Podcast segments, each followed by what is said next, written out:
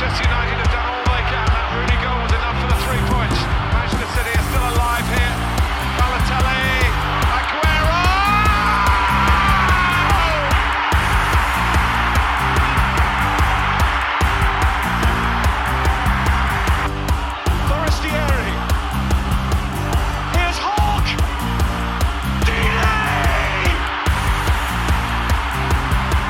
wunderschönen guten Tag und herzlich willkommen zu dieser Spezialfolge bei Radio England. Ich bin Leon Kaminski. Und ich bin Robin Held. Ja, und äh, trotz Länderspielpause und diesen ganzen famosen Länderspielen jetzt gerade haben wir uns hier wieder mal eingefunden vor den Mikrofonen, um eine Spezialfolge aufzunehmen. Spezialfolge deshalb, weil sich gerade das ganze Trainerkarussell mal so richtig in Bewegung gesetzt hat. In der Bundesliga, aber auch in der Premier League. Und das waren so große Personalien, dass wir darüber heute etwas genauer mal mit euch sprechen wollten. Und wir fangen an mit einem Thema, was vor allem ja in den deutschen Medien die letzten Tage rauf und runter gegangen ist, nämlich mit der Entlassung von Julian Nagelsmann beim FC Bayern München. Ja, ganz, ganz großes Thema. Sind wir mittlerweile auch nicht mehr tagesaktuell. Ist jetzt schon ein paar Tage her. Aber Bayerns Trainer Julian Nagelsmann wurde eben entlassen und das so ziemlich aus dem Gar nichts. Also sonst hat man ja sportliche Krisen, es geht durch die Medien wochenlang und irgendwann trifft dann der Verein die Entscheidung, es geht nicht mehr weiter.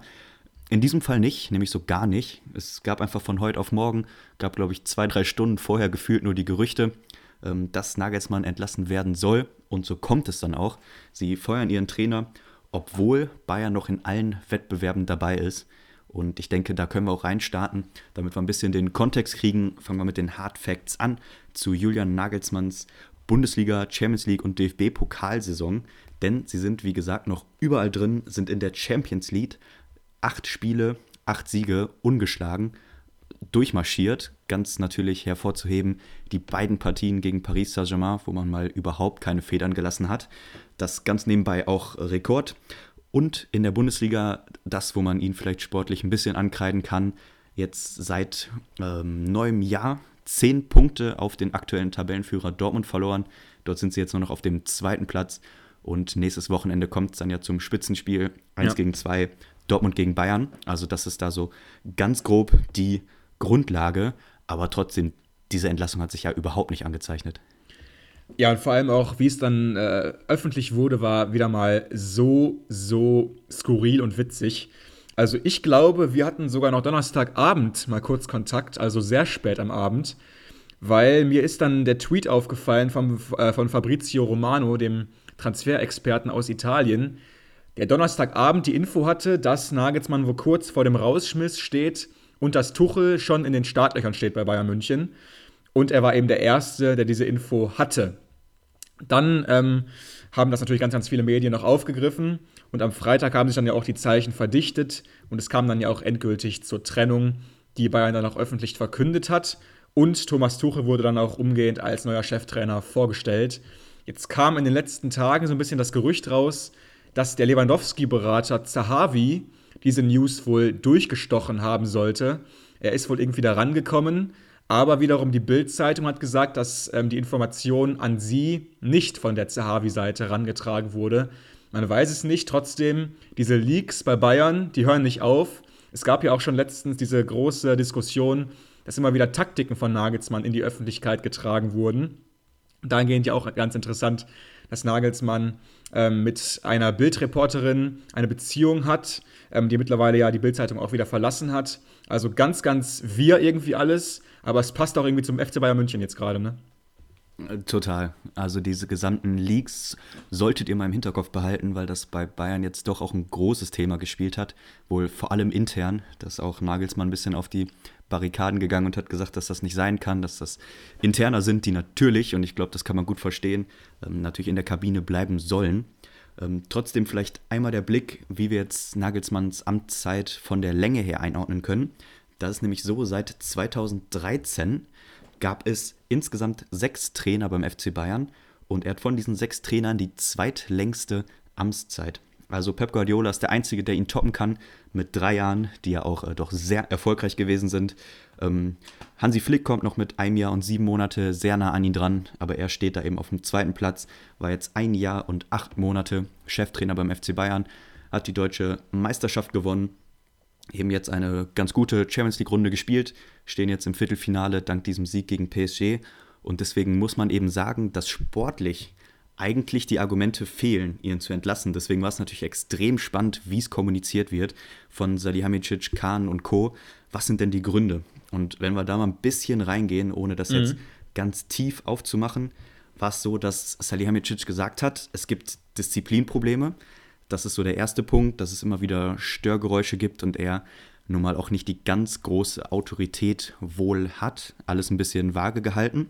Zweiter Punkt, Kabine. Angeblich hat er die Kabine verloren. Es gab ja die Auswechslung von Thomas Müller. Ähm, super wichtige Entscheidung in einem großen Spiel, wo er ihn früh runternimmt, weil es die rote Karte gibt. War wohl intern ein Thema. Thomas Müller fand es wohl nicht ganz so witzig. Trotzdem, mhm. Diese internen Stör Störfeuer, dieses fehlende Vertrauen von Führungsspielern, wurde jetzt auch von Spielern wie Kimmich und Goretzka ein bisschen widerlegt, die gesagt haben, nein, stimmt nicht, was da gesagt wird. Ähm, wir waren alle sehr überrascht und wir hatten ein gutes Verhältnis mit dem Trainer, gab viele lobende Worte, sowohl von Kimmich als auch von Goretzka für den jetzt ehemaligen Trainer. Also das alles ein bisschen schwammig. Und deswegen ist so das Einzige, was man als validen Punkt durchbringen kann und was wohl der wahre Grund war, Bayern wollte Tuchel. Ich denke, das ist die Kurzfassung. Alles andere ist eher vorgeschoben und da tut mir Nagelsmann fast ein bisschen leid, weil ich glaube, dass der einzige Faktor war, Tuchel war auf dem Markt, Tuchel wollte jetzt wieder, Real Madrid hat wohl angeklopft, Tottenham hat angeklopft und Bayern wollte ihn unbedingt haben und hat deswegen Nägel mit Köpfen gemacht und ihn verpflichtet, weil Tuchel einfach ganz, ganz oben auf der Liste stand. Also du meinst, der einzige Grund, warum Nagelsmann nicht mehr Trainer von Bayern München jetzt gerade ist, ist der Fakt, dass Tuchel verfügbar war? Ja. Okay, finde ich sehr interessant. Würde ich auf jeden Fall widersprechen. Ähm, zum Beispiel im letzten Bundesligaspiel gegen Leverkusen, was eben dann doch für Nagelsmann eine verheerende Wirkung hatte. In der Halbzeitpause, da gab es ja eine ganz, ganz spannende Entscheidung von Nagelsmann. Er hat dort nämlich Manet, Müller und Cancelo auf einen Streich ausgewechselt. Und das war natürlich schon ein riesiger Call von Nagelsmann, drei der vielleicht kreativsten Spieler bei Bayern München auszuwechseln und dann eben auch noch drei so wichtige und große Figuren. Cancelo ist für mich auch ein Punkt, den ich bis heute einfach nicht verstehe. Du holst einen wirklich begnadeten Weltklasse-Spieler in der Winterpause, vermeintlich ein Wunschspieler, und dann lässt du ihn nicht spielen. Also wo ist denn da der Sinn? War es überhaupt ein Nagelsmann-Transfer, wenn er ihn danach wirklich nie hat spielen lassen in großen Spielen? Ich weiß es nicht. Ähm, du hast dann natürlich auch noch jetzt Aussagen von Kimmich angesprochen und von Goretzka, die Nagelsmann bestätigt haben, dass er, das, dass er die Kabine nicht verloren hat. Ich würde jetzt auf das Wort von diesen beiden in dieser Frage nicht so viel Wert legen weil vor allem die beiden ja absolute Lieblinge von Nagelsmann waren. Vor allem Kimmich, der ja, äh, ja sowas wie, da, ja, wie, wie das Sprachrohr von Nagelsmann auf dem Platz war. Und ich würde nicht sagen, dass das jetzt jeder auch bestätigen würde von den beiden, was die ähm, gesagt haben. Und insgesamt muss ich sagen, äh, hat Bayern vor allem, glaube ich, Angst gehabt. Also Dortmund kommt jetzt nächste Woche. Du hast gerade auch die Formtabelle quasi angesprochen in dem neuen Jahr. Da ist Dortmund ganz klar vor Bayern. Und der Stil von Nagelsmann, ich habe da jetzt nie wirklich so einen stringenten Fußball von Guardiola und so weiter erkennen können bei Bayern. Also man muss auch sagen, dass Nagelsmann einfach unter den Ansprüchen zurückgeblieben ist. Und ich würde jetzt nicht alles nur auf Tuchel schieben. Klar, Tuchel ist verfügbar als ein Top-Trainer, aber wenn Nagelsmann einen besseren Job gemacht hätte, dann wäre Tuchel jetzt auch nicht Trainer bei Bayern München.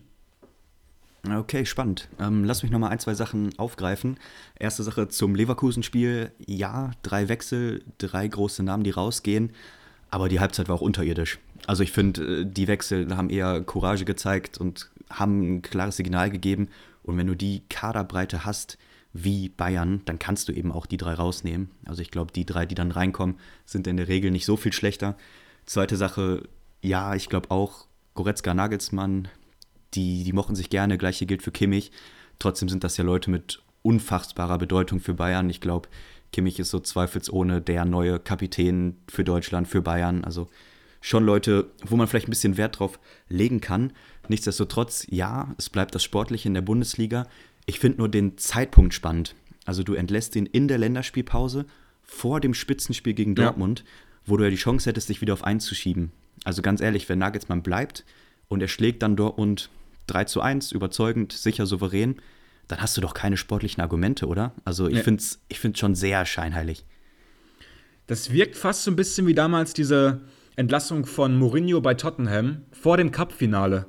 Weil damals hätte ja auch fast das Argument zerschlagen werden können, was Ja, man damals stimmt. Mourinho immer noch vorgehalten hat. Er spielt keinen schönen Fußball bei Tottenham und gewinnt auch keine Trophäen. Weil er war kurz davor, die Trophäe zu gewinnen. Und jetzt hier fast das Gleiche. Ne? Wenn Nagelsmann eben Dortmund schlägt, dann haben die Bayern wahrscheinlich keine Argumente, ihn rauszuschmeißen. Dann sind sie nämlich noch in allen drei Wettbewerben vertreten. In der Champions League mit besten Aussichten. Das gleiche gilt auch im Pokal. In der Bundesliga dann wieder auf 1. Dann wird es schwer mit den Ausreden. Und äh, ja, ich weiß auch nicht. Also irgendwie ist es alles ganz, ganz schwierig. Äh, trotzdem, dieses ganze Nagelsmann-Paket war ja auch wieder so unfassbar teuer für Bayern München. Hat wohl ungefähr 8 Millionen verdient pro Jahr. Seine Ablösesumme damals von Leipzig war ja auch schon 20 Millionen. Und jetzt eben noch die Abfindung, bis er keinen neuen Verein bekommt. Das sind am Ende äh, Gelder, die gehen über die 50 Millionen Marke wohl.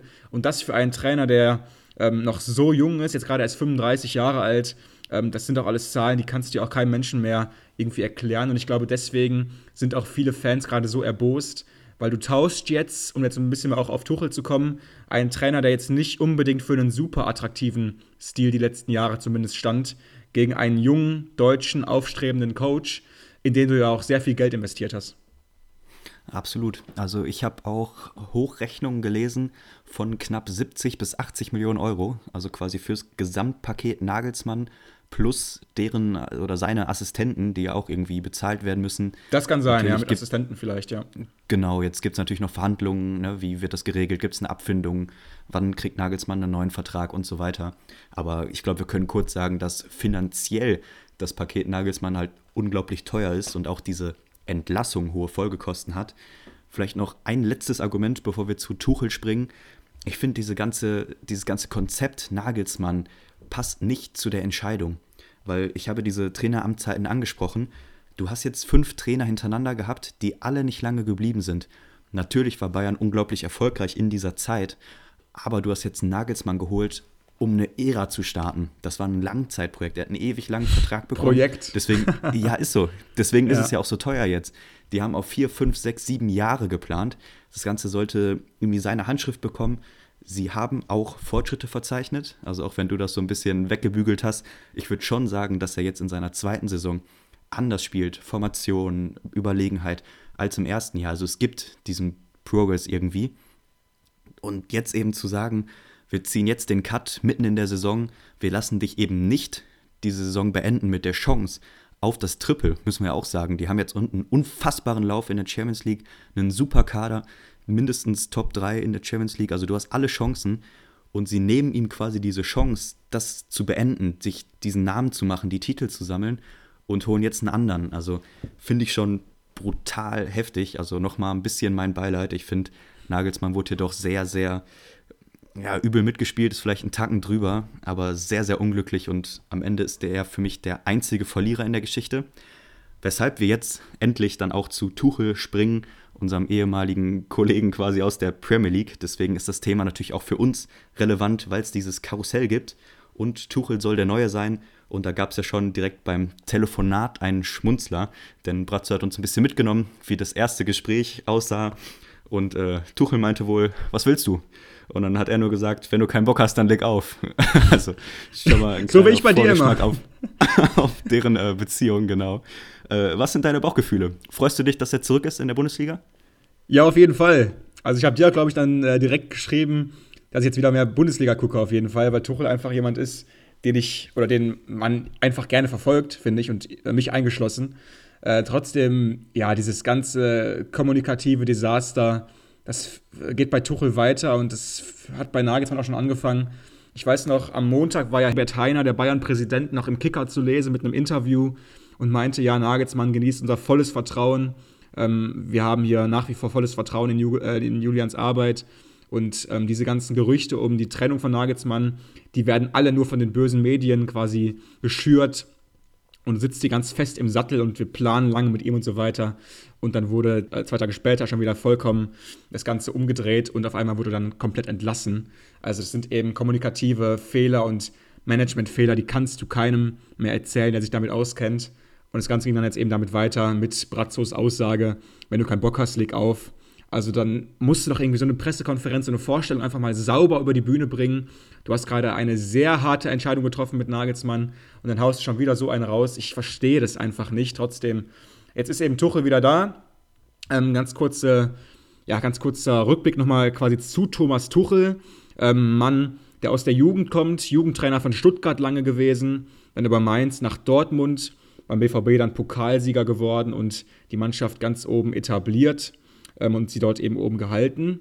Dann kam die große Chance Paris Saint-Germain, der Ruf des Geldes und der großen Fußballnamen nicht ganz so aufgegangen. Trotzdem, sie hatten auch Erfolge zu verzeichnen, hat sie ans Champions League-Finale geführt, was sie dann witzigerweise gegen Bayern München verloren haben. Dann bei der nächsten Station sollte es aber klappen mit dem Henkel-Pott und zwar dann bei Chelsea im ersten Jahr damals. Und ich denke, das war auch so ein bisschen ein Grund, weswegen Bayern ihn jetzt geholt hat dass Tuchel eben auch schon nachgewiesen hat, dass er in der Champions League ganz, ganz weit kommen kann bei Paris und eben mit Chelsea auch ähm, dann, äh, wie gesagt, gewonnen. Ähm, bei Chelsea war er dann von Januar 21 bis September 22, 99 Spiele dort gecoacht. Punkteschnitt von 2,07. Auf jeden Fall sehr, sehr sehenswert. Titel gewonnen, Champions League, wie gesagt. Und jetzt also ein halbes Jahr nach dem Chelsea aus das neue Engagement bei Bayern München. Ähm, ich glaube, du meintest letztens ja auch, dass äh, Tuchel länger im Kloster war. Ähm, anscheinend dann doch wieder Bock gehabt auf äh, Rasengeruch, ne? Ja, zu Recht. Also ich glaube, da sehen wir ihn auch lieber als im Kloster beim Meditieren. Äh, nee, ist einfach ein, ein abgefahrener Charakter irgendwie. Ähm, ich glaube, unfassbar reflektiert, also was der mitnimmt, wenn man sich Interviews anguckt. Auch schon vor sechs, sieben Jahren hat immer wieder auf äh, Lehrgängen gesprochen und da merkst du einfach, dass richtig viel zwischen den Ohren. Also wie der sich äußert, wie er an Sachen rangeht, zwischenmenschlich, ist schon große Klasse. Auch wenn, und das gehört auch zur Wahrheit, Tuchel natürlich immer wieder angeeckt ist mit seinen Chefs. Also die Dortmund-Zeit wahrscheinlich das prominenteste Beispiel, aber auch bei Chelsea und bei Paris soll es mal Un Uneinigkeiten gegeben haben, sagen wir es mal ganz, ganz vorsichtig. Ähm, und das natürlich jetzt auch bei Bayern kein Selbstläufer. Also bei den Chefs mit Salihamidzic und Kahn ist da, würde ich sagen, mal auf jeden Fall Potenzial da für ein, zwei Reibungen. Ähm, die erste hatten wir auch schon. Ähm, du kannst es gerne erzählen. Ich glaube, du hast die PK sogar ganz gesehen. Mhm. Ähm, was war da zwischen Bratzo und Tuchel? Weil ich glaube, der erste Konflikt äh, steht schon in den Startlöchern. Ja, der steht schon quasi ins Haus. Und zwar, da gab es ja letztens dann auch diese ganz große ähm, Diskussion um den Torwarttrainer bei Bayern München. Dann wurde sich von Neuers gutem Kumpel getrennt und ein neuer Torwarttrainer installiert. Und dann gab es natürlich auch die sehr, sehr clevere Reporterfrage dann noch zum Abschluss der Pressekonferenz.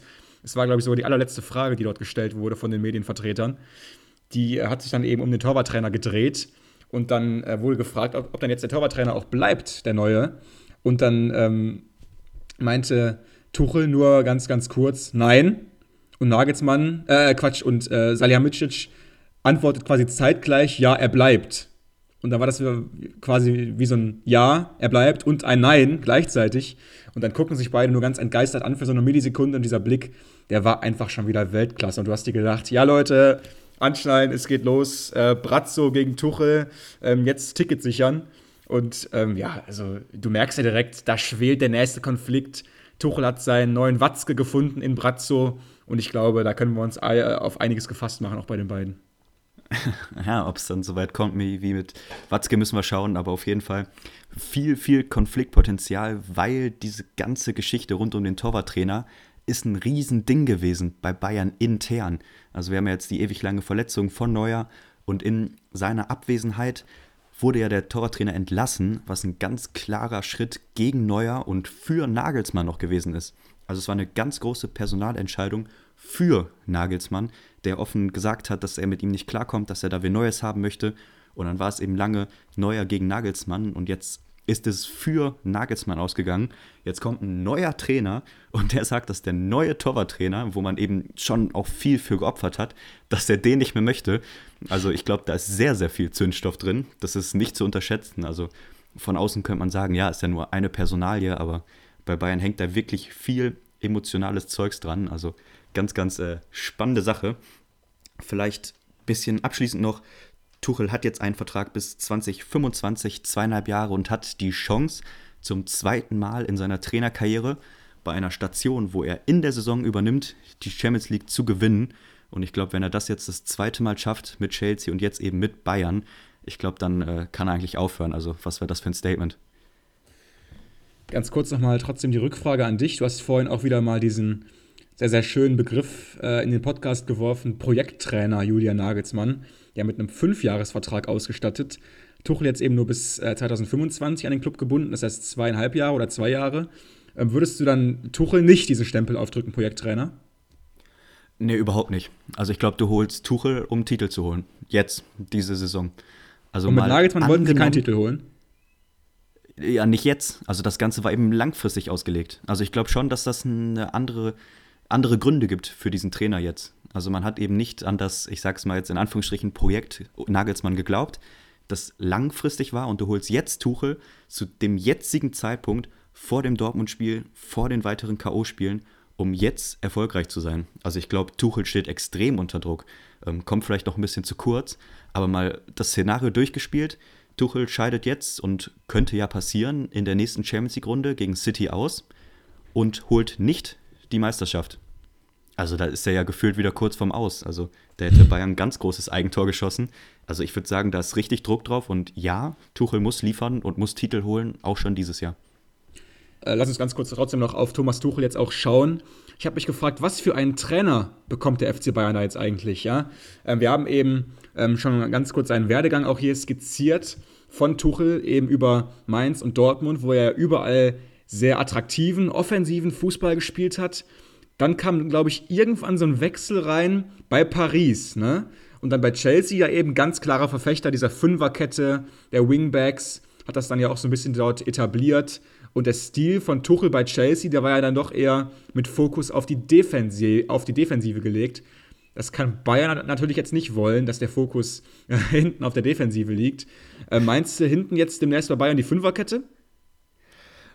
Haben wir ja teilweise unter Nagelsmann auch gesehen. Also ich würde Fünferkette jetzt nicht mit defensiv gleichsetzen. Trotzdem ist klar, dass äh, Tuchel bei Chelsea auch Chelsea Fußball gespielt hat und das ähm, in einem relativ destruktiver Art und Weise, hat aber eben, wie du gesagt hast, einen Punkteschnitt von über 2,0, was unfassbar stark ist, vor allem in der Premier League, vor allem mit Chelsea. Also das ist, denke ich, schon was, was man ihm hoch anrechnen muss. Ist jetzt aber eine andere Station und ich glaube schon, dass wir ein dominantes Bayern sehen werden. Ich glaube mhm. nicht, dass sie jetzt anfangen, tief zu stehen. Ich äh, denke, da muss man kein Prophet für sein.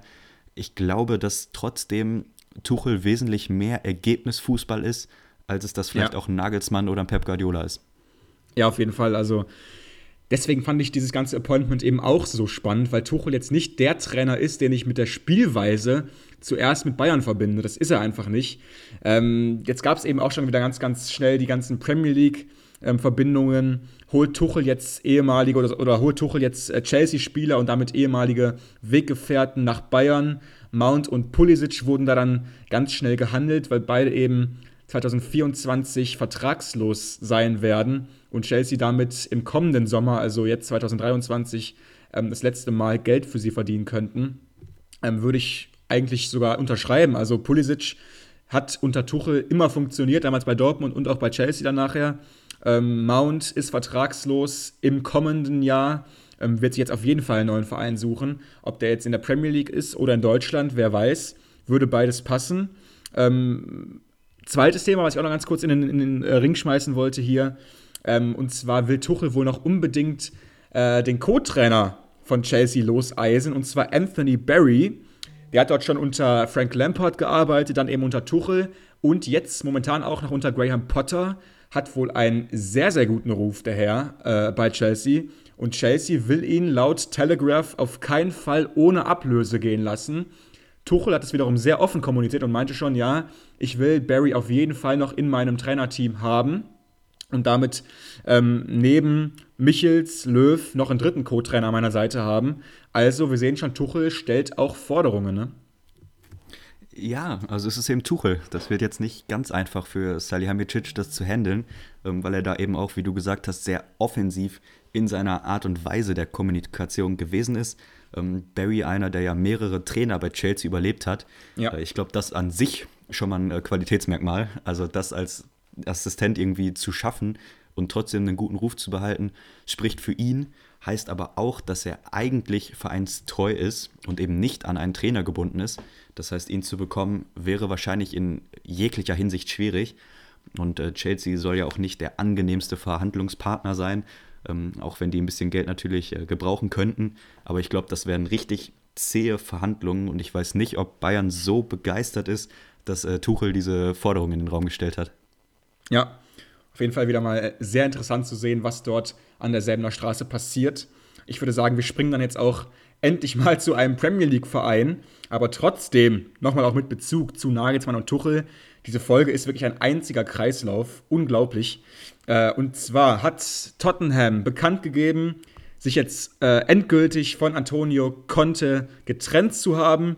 Der Italiener ist also schon wieder Geschichte äh, äh bei Tottenham Hotspur. Ähm, kam ja im November 2021 und ähm, hat dort eigentlich auch, muss man sagen, im ersten Jahr sehr gut funktioniert. Hat dort ja dann äh, in der letzten Premier League-Saison Platz 4 belegt. Ähm, war definitiv eine sehr, sehr gute erste Runde von ihm, trotzdem dort auch keinen Titel gewonnen. Titel war dann auf jeden Fall diese Saison, glaube ich, das Ziel bei den Spurs. Trotzdem sind sie mittlerweile überall ausgeschieden und vor allem, glaube ich, diese Niederlage gegen Sheffield United im FA Cup tat richtig weh vor einigen Wochen, als Conti auch auf Harry Kane verzichtet hat und dann eben gegen Sheffield verlor. Das war, glaube ich, echt sehr, sehr schmerzhaft. Ähm, das war, glaube ich, ihre größte Chance auf einen Titel dieses Jahr. Dann kam eben auch noch das Champions League aus gegen Milan ganz sang- und klanglos dort ausgeschieden. In der Liga nach wie vor ähm, gut, finde ich, und voll im Soll. Trotzdem der Vertrauensentzug natürlich auch keine Überraschung mehr nach dem Ausraster von Conte in der letzten Pressekonferenz. Wir wussten ja eigentlich auch schon, haben wir letzte Woche auch schon gesagt gehabt, dass äh, Conte nicht mehr lange dort Trainer sein wird. Und jetzt ist es eben passiert. Ja, war die einzige Entscheidung, glaube ich, die man treffen konnte. Da hat er den Verantwortlichen einfach keine Wahl gelassen. Und natürlich müssen wir jetzt ein bisschen das trennen. Also sportlich hat er abgeliefert, kein Titel gewonnen diese Saison, ja, aber trotzdem sind seine Ergebnisse ja sehr, sehr gut gewesen. Ich glaube, mit einem Punkteschnitt von 1,88, meine ich. Ja, genau. Äh, einfach irre. Also damit äh, geht er wirklich in der Linie mit den besten Trainern. Also das zu schaffen in der Premier League mit diesem Kader, mit diesen Gegnern in der Spitze, ist herausragend. Und das, ähm, finde ich, kommt ein bisschen zu kurz, weil man oft Tottenham so ein bisschen abtut als, ja, weiß ich nicht, fünfte, sechste, siebte Kraft in England, aber seine Arbeit wirklich stark mit dem Kader, mit der Defensive. Und ich habe noch ein ganz witziges Bild gesehen zu dieser Causa Conte und Thomas Tuchel. Und zwar seit diesem legendären Handschlag, der etwas eskaliert ist, äh, wo sich beide dann am Ende Nase an Nase gegenüberstanden. Mhm. Seitdem wurde Tuchel entlassen, Tuchel mit dem Job bei Tottenham in Verbindung gebracht. Tuchel wurde Bayern-Trainer und Conte wurde bei Tottenham gefeuert. Also seitdem viel passiert und am Ende sind beide nicht mehr Trainer in der Premier League. Genau, bis Saisonende übernimmt jetzt äh, der bisherige Assistent Stellini und Ryan Mason, der alte Bekannte, der immer wieder mal einspringt, wenn wieder mal kein Trainer auf der Bank sitzt. Ähm, ja, wie gesagt, am Ende war die Trennung wirklich unumgänglich für mich. Daniel Levy hatte da keine Chance. Selten so einen Trainer gesehen, der so um seine Entlassung gebettelt hat wie Antonio Conte. Trotzdem hat jetzt ja auch der Club bekannt gegeben, dass die Trennung einvernehmlich war. Was es jetzt genau finanziell heißt, weiß ich nicht. Ob Tottenham jetzt überhaupt eine Abfindung bezahlen muss oder vielleicht nur eine geringere, keine Ahnung. Aber auf jeden Fall ähm, waren da, glaube ich, beide Seiten einig, nicht mehr weiter miteinander zu arbeiten. Und jetzt ist eben auch die Frage, ähm, war das jetzt so eine Art Zeitenwende bei Tottenham? Sie haben jetzt die ganzen großen Namen durchgehabt, die letzten Jahre, Pochettino, Mourinho äh, und jetzt eben Conte und trotzdem keinen Titel geholt. Also die großen Namen, vor allem Mourinho und Conte, die überall Titel geholt haben, wo sie vorher waren, haben das am Ende nicht geschafft und auch wirklich äh, mit wehenden Fahnen irgendwie nicht geschafft. Muss jetzt nicht eigentlich mal wirklich ein Umdenken äh, stattfinden und ähm, das Kapitel der Pragmatiker endlich geschlossen werden? Also ich sehe es ein bisschen anders. Äh, für mich war das ein unglaublich erfolgreiches Kapitel mit Conte.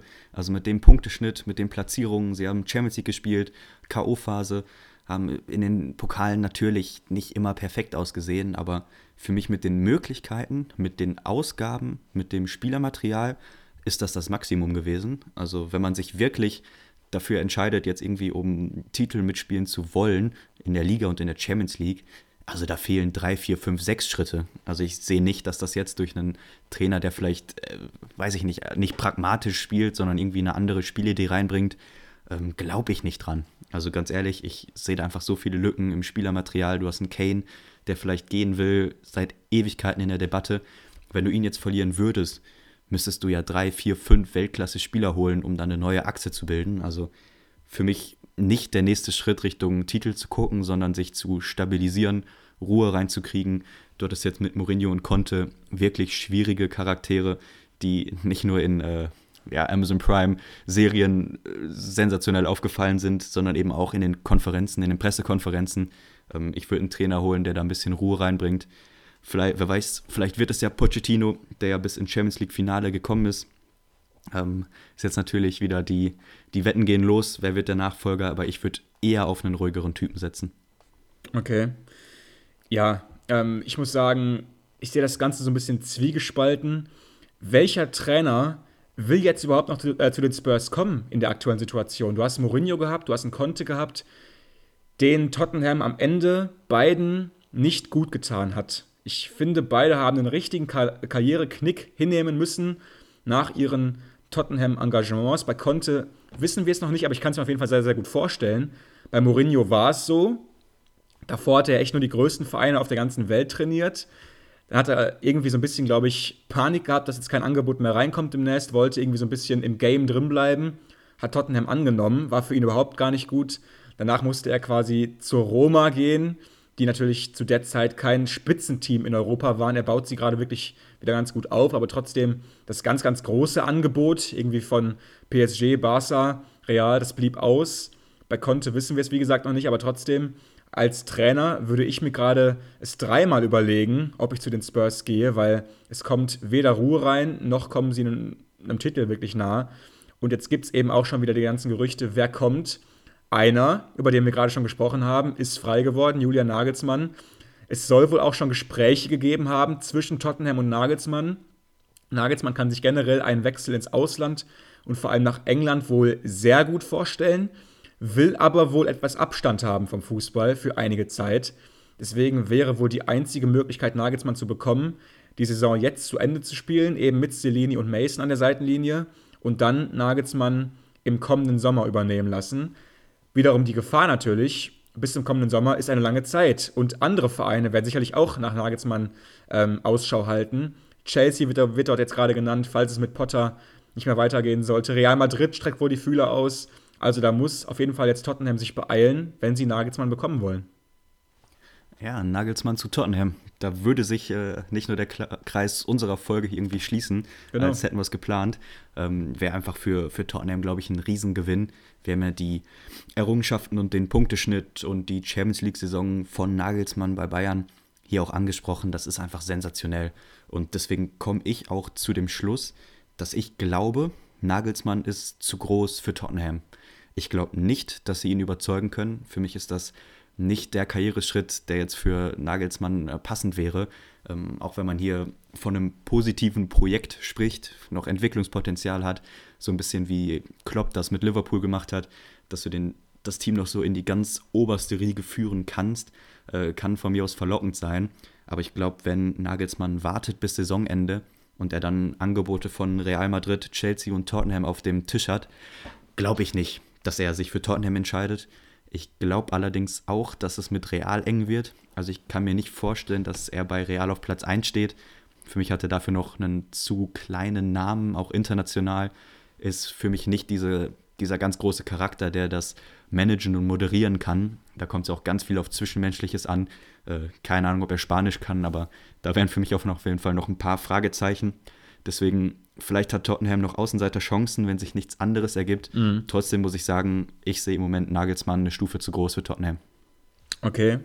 Ja, Luis Enrique wird auch noch immer wieder genannt. Jemand, der jetzt gerade auch so ein bisschen als Geheimfavorit aufkommt, ist der Celtic-Trainer Postecoglou. Ähm, sehr spannender Mann, hat bei Celtic Riesenerfolg und ist auch ein, ein cooler Typ irgendwie. Also kann ich mir auch ganz gut vorstellen. Eben dann doch viele Optionen, die Daniel Levy jetzt gerade sicherlich auch alle fleißig verfolgt. Trotzdem, wir kommen noch ganz kurz jetzt zur Fragestellung zurück. Woran liegt es, dass Tottenham über Jahre mit den besten Trainern der Welt, mit Transferausgaben, die mithalten mit den Besten der Liga, es einfach nicht zu schaffen vermag, nach den Titel zu greifen, nach der Liga zu greifen, nach den Pokalen zu greifen, in der Champions League wieder weiterzukommen? Woran liegt das? Sind es die Spieler? Sind es die Trainer? Ich habe mal jetzt hier die Transferausgaben zum Beispiel mal rausgeschrieben. Im letzten Sommer haben sie 178 Millionen Euro ausgegeben, also in der aktuellen Saison, also Sommer und Winter zusammen. Knapp 180 Millionen. Arsenal nur 20 Millionen mehr und die rennen da vorne weg mit der Meisterschaft. Also es kann doch nicht nur an den Trainern liegen oder nicht nur an mangelnden Transferausgaben. Sind es die Spieler? Ja, Kont hatte dazu eine ziemlich eindeutige Antwort und ich muss sagen, ich gehe in eine ähnliche Richtung. Für mich ist die Antwort auf diese Frage ja. Also vielleicht als Gegenfrage an dich, um das ein bisschen zu kontrollieren. Würdest du sagen, dass die Abwehrreihe von Tottenham in irgendeiner Weise mit den Top 4 der Premier League mithalten kann? Nein, also ich würde sagen, die ganze Defensivstruktur nicht. Also weder äh, Torwart noch Verteidigung noch defensives Mittelfeld. Wir wissen alle, wenn Son und Kane vorne wirklich on fire sind, wenn die einen Lauf haben, dann sind die Weltklasse auch zusammen. Das haben die letzte Saison ganz, ganz häufig gezeigt. Aber defensiv, da hast du einen Romero, der jetzt gerade auch nicht die beste Phase hat. Dann hast du einen äh, alternden Eric Dyer, der nicht mehr auf dem Höhepunkt ist, um es mal ganz diplomatisch zu sagen. Ein Hugo Loris, den ich seit Jahren ähm, nicht mehr unangefochten sehe. Und du hast Baustellen über Baustellen, du hast Durchschnitts-Wingbacks, die eine ganz, ganz wichtige Position haben. Ich gebe dir vollkommen recht, diese Struktur im Kader, vor allem defensiv, die ist nicht spitzentauglich, aber trotzdem, dann ist es ein Managementfehler, weil sie haben viel Geld ausgegeben, sie haben Richarlison für sündhaft viel Geld gekauft, der fast gar nicht zum Zug gekommen ist unter Conte. Diese 60 Millionen, die musst du dann doch anders investieren. Also da kann sich jetzt auch nicht Daniel Levy von jeder Schuld freisprechen lassen. Jein, also ich würde sagen, ja, du musst die anders investieren von der Position her. Ich finde, gegen den Spieler Will Charlison jetzt schon was zu sagen, ist echt schwierig. Also nach der WM, nach dem, was er verspricht, hat das ja Riesenpotenzial. Und ich finde, du hast mit Richarlison, Kuluszewski, Son und Kane einen herausragend besetzten Sturm. Also die drei da vorne oder dann vier irgendwie aufzustellen, hast du Tore garantiert. Und wenn Richarlison fit bleibt, gesund ist, irgendwie wieder die alte Form findet, ist er eine Riesenbereicherung. Deswegen mhm. würde ich das ein bisschen ausklammern. Also Richarlison wäre nicht der Punkt, wo ich anfangen würde zu kritisieren, sondern eher, dass du es nicht hinbekommst, defensiv, Innenverteidigung, Sechser, was Neues aufzubauen. Ein Bisuma bekommt kaum Spielzeit, hat irgendwie nicht richtig gezündet, ist auch für viel Geld gekommen. Du hast hinten immer wieder Wechsel, die Außenverteidiger werden gefühlt Woche für Woche ausgetauscht, keiner bringt konstant die Leistung. Obwohl, wie du sagst, in dieser Formation sind das die einzigen Spieler, die die Außenbahn besetzen. Das ist brutal wichtig. Ja. Und dann da so zu variieren und ja, Schwachstellen zu haben, das, das geht nicht. Also ich bin bei dir, Kaderplanung, das Defensivverhalten, individuell und auch als Kollektiv, da müssen sie ran. Und wenn die das ändern und einen neuen guten Trainer holen, dann vielleicht, aber so äh, glaube ich, dass Conte das Maximum rausgeholt hat. Zum Abschluss dieses Segments ganz kurzer Tipp von dir. Wer wird neuer permanenter Spurs-Trainer? Ja, ich muss leider mit der langweiligen Lösung gehen. Ich glaube, Pochettino kommt zurück. Ich Wirklich? glaube, dass sie einen ruhigen Trainer wollen, wo die wissen, was kommt. Ich glaube, man hat keine Lust mehr auf die Mourinhos und Contes. Und da wäre er für mich das naheliegendste.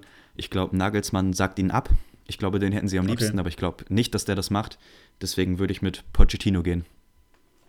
Ui, äh, wäre ich kein Fan von. Ich weiß nicht, ob du es überhaupt wärst, aber du hältst es einfach für wahrscheinlich. Ähm, ja. Ich halte es auch für gar nicht mal so unwahrscheinlich, wäre ich aber wie gesagt kein Fan von. Ich finde es nie richtig, wenn man wieder irgendwohin zurückgeht, wo es dann schon mal am Ende einfach gescheitert ist. Du hast einfach immer schon hm, vorbelastete Leute, du hast fertige Ansichten über gewisse Abläufe, über gewisse Menschen. Das halte ich einfach nie für die richtige Option. Ähm, Nagelsmann könnte ihn absagen, da stimme ich dir vollkommen zu dann wäre es für mich echt mal so ein bisschen Zeit, mal so out of the box mäßig zu denken, nicht mehr den ganz, ganz großen Namen zu holen, nicht mehr in diese Mourinho-Konte-Schiene reinzugehen, sondern wirklich mal eher vielleicht Postecoglou von äh, Celtic oder so mal anzusprechen, äh, mal jemand, der ein bisschen frischen Wind reinbringt. Und ähm, ja, wir sind sehr gespannt, wie es dort weitergeht. Zum Abschluss dieser Folge können wir schon mal ganz kurz auf den kommenden Spieltag schauen, der jetzt nächste Woche ansteht, weil es ist echt ein Spieltag, der sich mal amtlich gewaschen hat.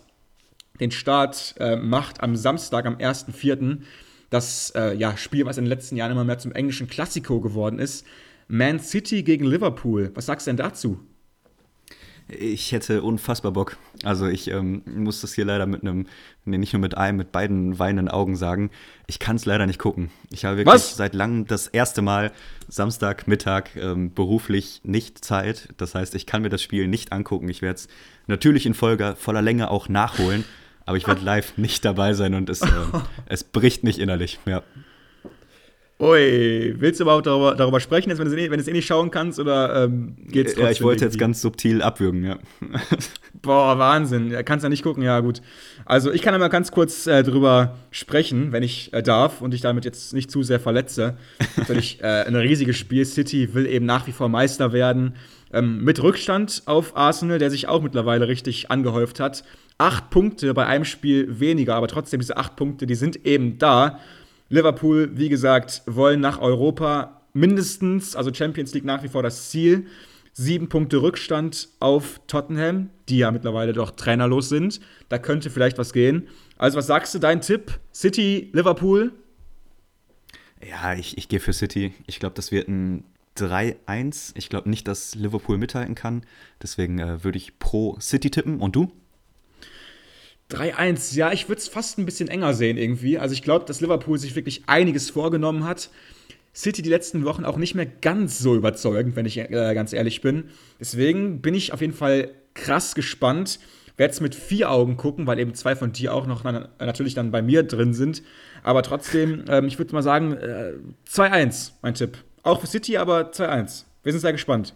Ähm, noch andere gute Spiele. Ähm, Newcastle gegen Man United. Everton, Tottenham, es kommt alles auf einmal und wir freuen uns richtig drauf, wenn dann nächste Woche endlich wieder Premier League Fußball ansteht und wir dann endlich wieder eine normale Spieltagsfolge machen können. Wir hoffen trotzdem, dass euch jetzt auch diese Spezialfolge mit dem Trainerkarussell gefallen hat. Lasst uns gerne mal ein Feedback da, ähm, kommentiert unseren Instagram-Post, ähm, schreibt uns eine E-Mail oder auch auf Instagram geht das, auf Twitter unter Radio England FM. Also ihr seht, wir sind da überall vertreten. Lasst uns eine gute Bewertung da, wenn euch diese Folge jetzt hier gefallen hat. Und kommt gerne nächste Woche wieder. Wir freuen uns auf euch. Bis dann. Ciao, ciao.